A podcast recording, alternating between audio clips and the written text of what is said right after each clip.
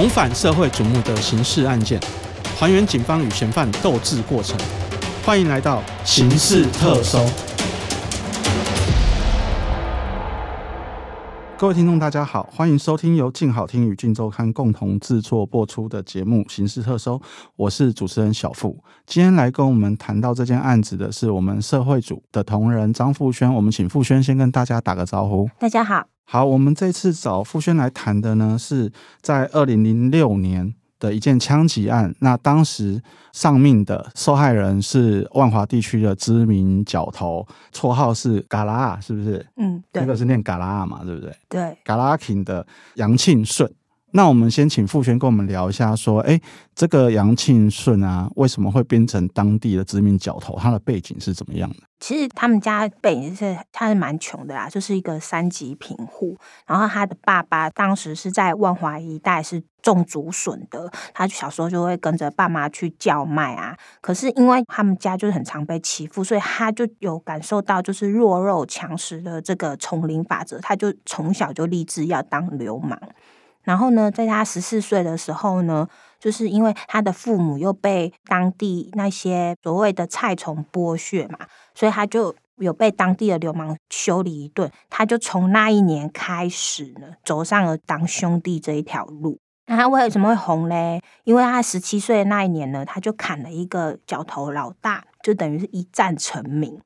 后来他的爸爸在批发市场的时候，也有跟人家口角起了争执。然后他也是有去打打杀杀，所以就变成说，在十七岁那一年，他就变成了一号人物就对了啦。后来他有，就是他慢慢的有创立什么堂口嘛，然后大家就是都很尊敬他，他就在那个嘎拉，就是万华这边啦，他就开始经营赌场。然后年轻的时候呢，他就带这些小弟去砸场，就慢慢变成当地的一个所谓的赌场教父。哦，所以是去砸别人的场子这样子。哎，对。然后就是从小就是算是靠打打出名号的。嗯，对。那后来就是说，他是自己一个人，后来就独占了万华的赌场市场没有，他是在达拉这地区，就是以前的双园区，大概是在万大路跟东园街这一带。然后听说他好像在板桥那边，他也有一部分的势力这样。嗯嗯嗯。然后就是这样子发迹之后。到后来他受害的时候，听说身家有数十亿嘛？对，就是他的那时候他的情妇叫小青蛙，就是有接受采访的时候，他说外面说他身家十几亿，其实没有，他身家有三十亿。嗯嗯嗯。哦，情妇叫小青蛙。对，小青蛙。那后来他遇害的时候，好像中间的整个过程也是说，其实还蛮有点像宫斗剧，就是错综复杂，又有正宫，又有小三也牵涉，然后又有媳妇，嗯，也牵扯其中这样子嘛。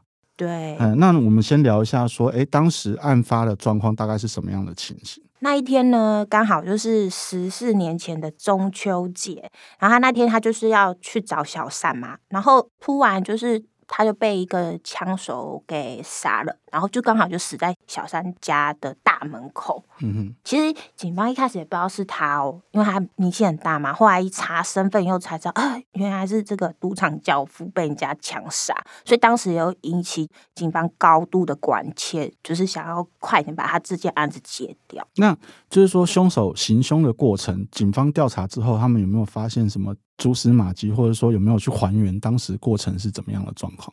警方这边表示是说，当时呢，他是去小山的路上，然后那个枪手就躲在那个天桥下埋伏他嘛。大概埋伏了四十多分钟，啊，过程他就是可能紧张还是打发时间，他就不断的抽烟呐，然后喝饮料，然后一直到了，就我刚刚讲，到四十分钟以后看到目标来了，然后他就赶快尾随上去，他就朝他的背后先开了第一枪，可是第一枪卡弹，他就又开了第二枪，第二枪就刚好打到他的腰部这边。那你也知道，他也不是一个简单的角色，他本来中了第二枪的时候，他还要去追凶手。然后后来那个凶手他又开了他一枪，所以跑一跑以后他才倒地，是有送医啊，可是后来就不治这样。听说就是事后医生说，其中一颗子弹是卡在羊的心脏，对对，所以应该是第三枪那一枪就刚好打中心脏嘛。如果照你刚才这样的讲法，第二枪在腰，第一枪是卡弹。所以第三枪打中他的心脏才是他死亡的主因嘛？可是他也有说，好像是子弹流窜，哦，在体内流窜。对，哦，那后来警方有没有掌握到凶手的身份，还是怎么样？其实当天他们就马上调阅当天的监视器，那监视器就是刚好就有拍到嘎拉阿 king 的身影，他就很明显就是凶手，一看到他就冲上前去，所以他们就确定说，哦，是这个人开枪，可是不知道他的身份，就知道凶手长怎样，对然后不知道他的身份。对，然后这时候因为。刚刚不是说他有一个小三嘛？然后嗯这时候其实他的原配那时候已经移民加拿大了。那大家都会说，哎，是不是因为小三有怀孕？然后他们就觉得说，是不是为了争产，所以说这个大老婆回来把这个达拉 king 赶快把他杀掉，就不要让他分财产给小三的小孩。然后他那时候就从加拿大回来，他就悬赏两百万，因为他要证明不是他杀的嘛，不是他说死的。所以那时候就是大家听到有这个奖金的时候，好死不死就是那个凶手的好朋友，他就知道说，哎，那个凶手有跟他讲，那凶手也很笨，他跟他讲说，哎，那个人是我杀的。刚好他朋友也很缺钱，所以他就把那个凶手的烟蒂偷偷藏起来，然后他打电话给死者的老婆。他就跟他说：“我这边有抓到凶手有情资，然后他还有提供，就是他拿到的那个烟蒂，让他拿去验 DNA。因为我刚刚有讲，在现场的时候不是就有看到凶手嘛？凶手那天抽了很多的烟，然后警方也有马上去采集那天的烟蒂，然后就把当场采到的烟蒂跟朋友提供的烟蒂去做 DNA 比对，发现是吻合的，所以就确认说，就是这个黄姓的杀手是下手的人这样子。所以就是正宫从加拿大回来悬赏两百万气凶，这样子就对。对。然后后来就是有抓到这个枪手嘛，因为透过 DNA 比对出身份之后，这个枪手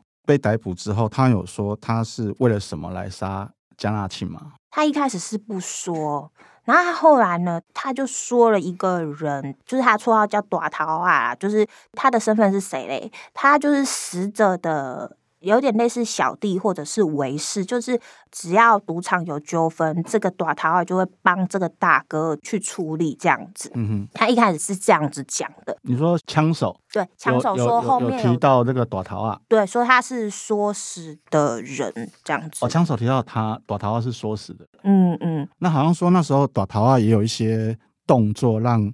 警方当时也的确有怀疑到他嘛？对，因为呢，就是案发之后呢，他老婆不在嘛，然后他儿子好像有一点就是智能不足啦，所以他们就有传他的媳妇来做笔录。那这个短桃啊，就是一直有陪着这个媳妇，嗯所以是那个死者的媳妇吗？还是对死者的媳妇，哦，就有对传死者的媳妇来做笔录，对对对嗯然后，可是这过程中呢，这个然后就姓刘的嘛，这个刘男呢，他就一直很奇怪，他一直不断的在打听说，就是死者身上的遗物，然后一直问他说，那他身上有没有钥匙？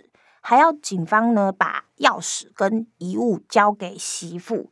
可是警方就觉得很奇怪，他说：“你就是一个外人嘛，你也没有什么关系，你为什么要一直这么在意这件事？”所以警方就没有理他。那很快，就是我刚刚讲说，他老婆很快就从加拿大来台湾，两天以后就来到台湾，然后就把这个钥匙还有相关的衣物交给了大老婆。然后老婆回去以后呢，他就在垃圾桶里面发现了一纸合约。那合约上面就是写说，这个短桃啊可以一直免费的去租借死者的房子。这契约看起来就很假嘛，怎么可能对你那么好？然后后来一查，诶，看，诶，签约的人居然就是他自己媳妇，然后跟这个短桃啊就对了。然后不止如此哦，他还有发现他的保险箱不见了。那最后是在媳妇的房间，他后来不是从警方那边拿到那个钥匙嘛？打开以后就发现里面有很多的黄金啊，还有首饰啊，跟现金。因此呢，正宫就怀疑说，刘楠就是那个短头发一开始一直打听钥匙，是不是就是为了要打开保险箱？而且他一直跟他的媳妇就是很密切的来往啊，就他还陪他去做笔录什么的，他就觉得说他可能跟他有奸情，他甚至就大胆的推论说，是不是因为他们两个有奸情，被这个死者发现，所以他们才会计划把死者杀了，然后顺便再搜刮死者的财物，这样子。搜刮死者的财物，对，那还蛮离奇的哈。就是死者还没多久就签契约，让人家房子让人家住免钱，然后保险箱还被搬走。嗯，对啊，对对对。然后后来就是说，他正宫这样的推测的时候，那就是枪手在这一部分有任何相关的说法吗？其实很奇怪，是枪手一开始他是不说谁是说死的人，那他为什么会咬出这个刘楠呢？是因为在侦办期间，可能就有消息传出嘛，就说哎，这个朵塔可能就是杀死他的老大，就是这个死者的说死凶手。然后这时候枪手他好像有得知这件消息，因为警方可能会去跟他询问嘛，他就顺着警方的话就说对。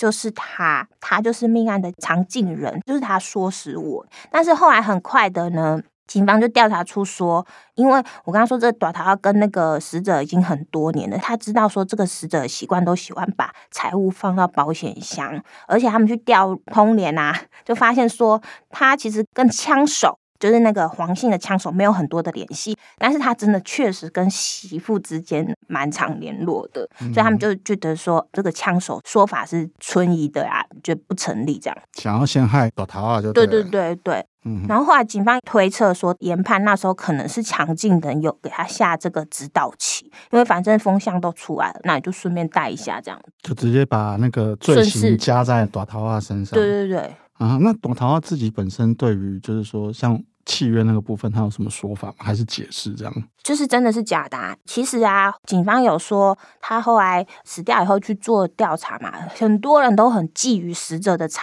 产，因为死者真的家产太多了。然后一开始我不是说短涛是那个死者的维氏嘛，嗯，然后那时候他确实是有。我就好了，我就是借你住。可是现在他就想说，趁他死了，就想说，哎，那我就是趁机会把所有权霸占啊！他就签了一个假契约。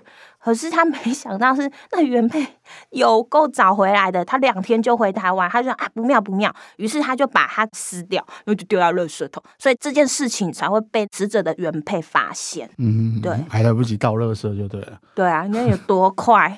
那后来好像在这个过程当中，因为枪手一直不肯透露出幕后藏镜人是谁，就自己一肩扛起了嘛。对。那后来有拉出一个比较让人意外的真凶，就是也不能讲真凶，就是毕竟开枪还是这个姓黄的。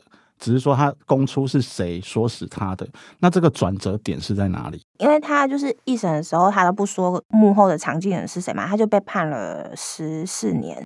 然后后来他的舅舅在二审期间就有来探监，他就有跟他提到说，死者的家属。就包括他的女儿原配啊什么的都没有向他求偿，那他觉得说人家家属都对你这样，已经算很仁至义尽了。那他就就是说，那你要不要供出藏镜人是谁，让死者有一个公道？所以他才会决定说，那我就是讲出背后真正的元凶。那这元凶就是死者的外甥，嗯，虚男这样子。所以是算是很漂亮的理由来供出幕后的主使人。可是就是说当时。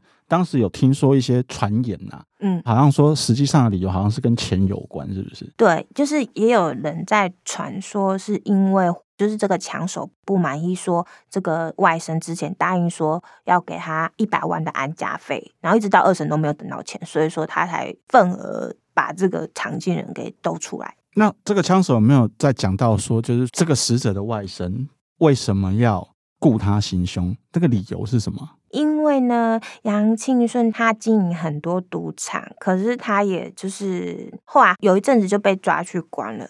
然后在入狱的期间呢，他就把这个赌场交给他四个外甥去管理。然后在那时候，他有定个制度，就是说要把营收的某一个部分当做公积金。这个大概据传啊，是有接近亿元这样子。